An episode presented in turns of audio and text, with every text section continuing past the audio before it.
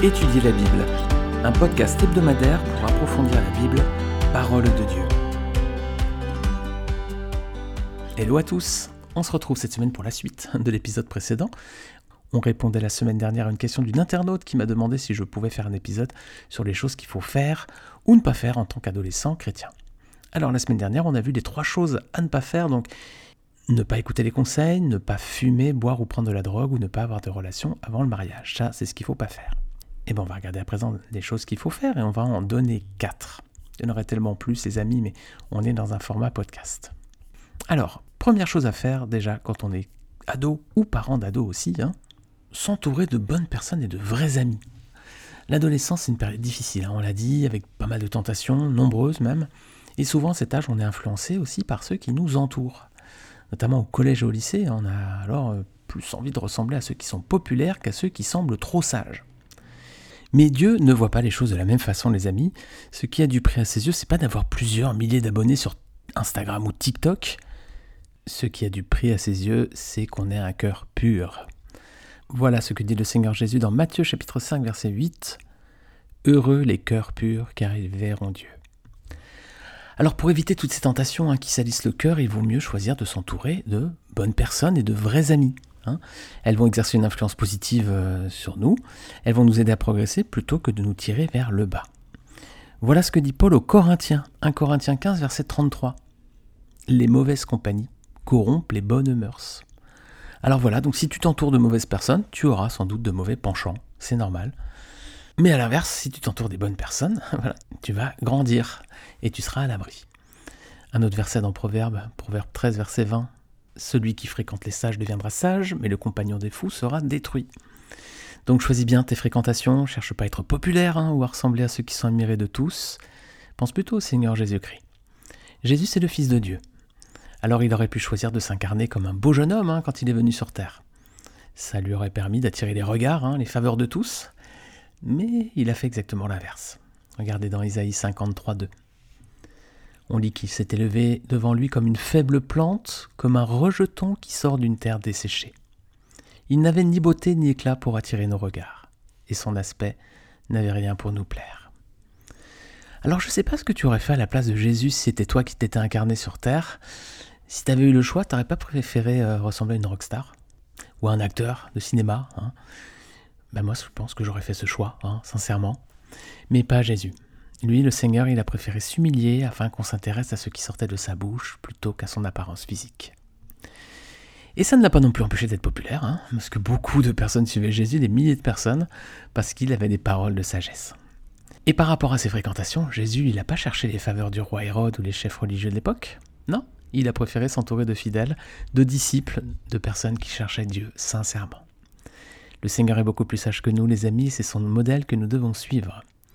Alors donc la chose à faire numéro 1, s'entourer de bonnes personnes et de vrais amis, à l'image du Seigneur Jésus qui s'entourait de gens qui cherchaient Dieu. Alors chose à faire numéro 2, honore tes parents. Voilà, c'est un point commun à tous les ados ou presque, hein, c'est la révolte contre leurs parents. C'est un âge où on pense que notre père et notre mère sont âgés, dépassés, qu'ils ne peuvent pas nous comprendre. Mais la Bible recommande, et même elle ordonne, de respecter ses parents. C'est l'un des dix commandements hein, qu'on trouve dans Exode 20, au verset 12, le Seigneur dit Honore ton père et ta mère, afin que tes jours se prolongent dans le pays que l'Éternel ton Dieu te donne. Alors il y a tout d'abord ici un ordre honore ton père et ta mère. C'est pas un conseil, c'est pas une recommandation, c'est un impératif. Hein. donc c'est un ordre. Honore ton père et ta mère. Et puis ensuite il y a une promesse, celle d'une vie longue sous les regards du Seigneur. Alors c'est pas forcément facile à vivre. Hein.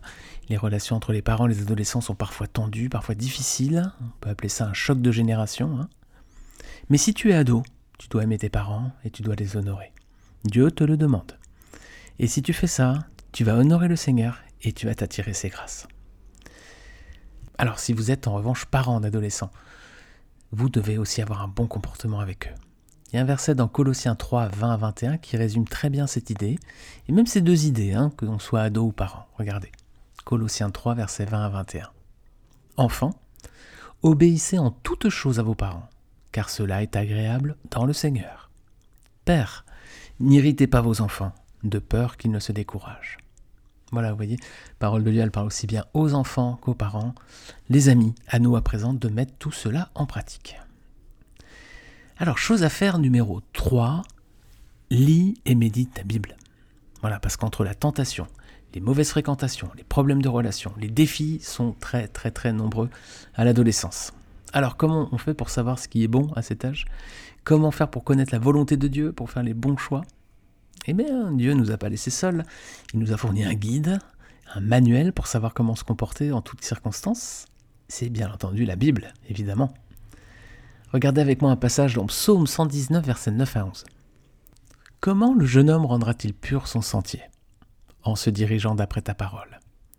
Je te charge de tout mon cœur. Ne me laisse pas m'égarer loin de tes commandements. Je serre ta parole dans mon cœur afin de ne pas pécher contre toi. Ce ne sont pas les réseaux sociaux, Google ou le prof de philo qui peuvent te garder de toute erreur et te donner la marche à suivre. C'est la parole de Dieu qui doit être ton guide pour t'aider à faire toute la volonté de Dieu dans ta vie. Mais pour cela, il faut que tu médites ta Bible tous les jours et tu vas y trouver les conseils dont tu as besoin pour bien vivre. Alors peut-être que tu penses que c'est difficile de lire la Bible. Tu te dis, ah mais moi j'ai pas le temps, j'aime pas lire, et puis en plus j'ai des devoirs et tout ça. D'accord, manque de temps. Je voudrais juste que tu répondes sincèrement à une question. Combien de temps te connectes-tu chaque jour sur ton téléphone ou sur les réseaux sociaux? Allez, 2 heures, 3 heures, 4 heures, voire plus. Si tu as 2 heures, 3 heures, 4 heures pour regarder TikTok, tu as certainement 20 minutes à consacrer au Seigneur. Crois-moi, ce sera ton meilleur investissement en termes de temps, je te le promets. Et si tu as du mal à comprendre la Bible, si tu penses que c'est un livre compliqué, ben, demande à ceux qui ont plus d'expérience que toi de t'éclairer, de te l'expliquer. Demande à tes parents déjà s'ils sont chrétiens, ou bien si tu as des frères et sœurs plus matures dans la foi autour de toi, de poser leur la question aussi. Ne fais pas comme Samson, rappelle-toi de l'épisode précédent, n'hésite donc pas à écouter les conseils des autres. Allez, chose à faire numéro 4, sois un modèle de pureté. Ah, pas facile ça, hein eh bien, on va regarder deux passages que l'on trouve dans la Bible. Ce sont deux exhortations qui s'adressent aux jeunes gens, tout d'abord. De Timothée 2, verset 22. Ce sont deux épîtres, hein, Timothée 1 et 2, que Paul écrit à un jeune homme. Hein. Donc si tu es jeune, tu peux regarder ces deux épîtres, tout particulièrement avec un œil attentif. De Timothée 2, 22, facile à se rappeler, nous dit Fuis les passions de la jeunesse et recherche la justice, la foi, l'amour, la paix avec ceux qui invoquent le Seigneur d'un cœur pur. Alors la Bible encourage à s'éloigner des passions propres aux jeunes gens, tu vois. Tu peux mettre dans le mot passion tout ce que tu veux, hein. euh, les programmes que tu regardes sur Netflix, les musiques que tu écoutes, les vidéos que tu regardes sur les réseaux sociaux ou même les soirées entre amis. Et à l'inverse, le Seigneur t'exhorte plutôt à rechercher ce qui est pur, justice, foi, amour et paix. Et le Seigneur t'invite à cultiver une bonne attitude afin d'être un exemple pour les autres. C'est ce qu'on voit dans la fin du verset, dans 2 Timothée 2, 22. Et c'est aussi ce qu'on voit dans 1 Timothée 4.12. Paul dit à Timothée que personne ne méprise ta jeunesse, mais sois un modèle pour les fidèles, en parole, en conduite, en amour, en foi et en pureté. Alors voilà ta feuille de route de la part de Dieu, tu dois être un modèle pour les autres. Comme Jésus-Christ est aussi un modèle pour nous, tu dois être aussi un modèle pour les autres. C'est d'autant plus vrai si tu es chrétien ou chrétienne, tu dois clairement faire une différence. Donc, dans 1 Timothée, on lit Sois un modèle pour les fidèles en parole, en conduite, en amour, en foi, en pureté. Alors, tu dois clairement, toi aussi, faire une différence. Si tu es chrétien ou chrétienne, tu dois faire une différence en parole. Surveille bien ton langage, aussi bien pour les mots que tu utilises, pas de grossièreté, que pour les paroles que tu prononces, afin de ne blesser personne. Soigne bien tout particulièrement les grossièretés. Hein. Il y a plusieurs versets à ce sujet, je vais t'en lire un. On va prendre un verset dans Colossiens chapitre 3 verset 8 qui nous dit ⁇ mais maintenant rejetez tout cela, la colère, l'irritation et la méchanceté, qu'aucune insulte ou parole grossière ne sorte de votre bouche. J'ai vu l'autre jour dans une vidéo sur YouTube quelqu'un qui se disait chrétien hein, et qui a dit plusieurs fois des grossièretés dans sa vidéo. Ça m'a choqué, mais aussi surpris. Hein. C'est quelqu'un qui ne connaît pas tous les détails de la parole de Dieu. Alors personne ne connaît tous les détails, mais concernant les grossièretés, il y a quand même plusieurs versets qui sont très clairs. Et c'est comme ça qu'on fait rapidement une différence souvent, les personnes reconnaissent les chrétiens au fait aussi qu'ils ne disent pas de gros mots. Voilà. Donc, surveille bien ton langage. En conduite ensuite, dis-toi un truc, si tu ressembles en tout point aux autres qui sont pas chrétiens, euh, quel témoignage tu rends? Et est-ce que tu vas vraiment honorer le Seigneur? Est-ce que les gens seront surpris quand tu vas dire que tu es chrétien? C'est toi chrétien avec la façon dont tu vis? Je suis surpris. Ah, s'ils pensent ça, c'est pas bon. Hein Donc être un modèle pour les autres en parole et aussi en conduite, voilà, afin de ne pas avoir la même attitude et faire la même chose que ceux qui ne connaissent pas Dieu. Sinon, on a un souci de témoignage. En amour ensuite, bah, essaie de faire toujours du bien aux autres plutôt que de leur faire du mal. Hein. Alors je sais que c'est pas toujours facile, hein, mais pense à Jésus, qui n'a pas maudit ceux qui le crucifiaient. Quand Jésus a été mis à mort sur la croix, le Seigneur s'est donné pour nous, hein, euh, pour pas qu'on prenne cette place finalement, qu'on soit mis à mort pour nos péchés. C'est lui qui est mort alors que c'est nous qui méritions de mourir. Lui, le juste, a donné sa vie pour des injustes. Et quand il était mis à mort, il n'a rien dit, hein, il n'a pas euh, maudit les autres, il ne les a pas injuriés, voilà, il n'a pas, c'est pas vengé, voilà, il a fait preuve d'amour. Donc, essayons de faire toujours du bien aux autres plutôt que de les maudire ou de leur faire du mal. Tu dois être aussi un modèle de foi, voilà. On a lu tout à l'heure, hein. Psaume 119, verset 9 à 11. Garde la parole de Dieu contre ton cœur pour ne pas pécher contre Dieu, voilà.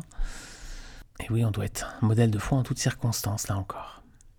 Et enfin, en pureté, tu l'as compris, éloigne-toi de tout ce qui pourrait te salir. Alcool, cigarettes, mauvaise amitié, relations inappropriées, etc. Alors oui, il y a vraiment beaucoup de défis à relever quand on est jeune, mais le Seigneur est là pour te garder, pour t'encourager et te donner la victoire sur le mal. Je vais finir avec un verset dans 1 Corinthiens chapitre 10 verset 13 qui parle de la tentation, et quand on est ado, il y a beaucoup de tentations. Et ce passage nous dit Aucune tentation ne vous est survenue qui n'ait été humaine. Et Dieu, qui est fidèle, ne permettra pas que vous soyez tentés au-delà de vos forces. Mais avec la tentation, il préparera aussi le moyen d'en sortir, afin que vous puissiez la supporter. Voilà, j'espère que ces passages t'auront encouragé si tu es ado, ou si vous êtes parent d'adolescents, j'espère qu'ils vous auront encouragé également. J'espère que la parole de Dieu vous aura éclairé, vous aura donné des pistes à suivre pour vivre une vie bénie et qui honore le Seigneur. Alors pour conclure, j'aimerais demander à tous ceux qui écoutent ce podcast de bien vouloir prier pour les plus jeunes et pour leurs parents. Le diable essaie souvent de faire chuter les familles. Il s'attaque aux familles, surtout lorsqu'elles sont chrétiennes, pour pilonner le témoignage et détruire l'œuvre du Seigneur dans leur vie. Alors, les familles ont vraiment besoin de vos prières, les amis. Alors ayons tous à cœur de prier que Dieu donne son amour, sa grâce et sa sagesse aux enfants comme à leurs parents. Ils auront alors toutes les armes nécessaires pour relever tous les nombreux défis de l'adolescence. Amen Amen les amis. Alors j'espère que ces deux études sur les choses à ne pas faire et à faire quand on est ado ou parent d'ado, j'espère que vous aurez apprécié ces deux études, qu'elles vous auront été utiles, qu'elles auront peut-être répondu à certaines de vos questions et vos interrogations. Si c'est le cas, venez me le dire hein, sur Spotify. Vous pouvez laisser un commentaire. Je vais laisser un message justement à cette euh, attention. Vous pouvez aussi laisser un commentaire sur Apple Podcast et sur YouTube. Voilà les amis, je vous remercie encore. Je vous dis à la semaine prochaine. Que Dieu vous bénisse. Et donc si le Seigneur n'est pas revenu, on se retrouvera pour un nouvel épisode. Salut à tous.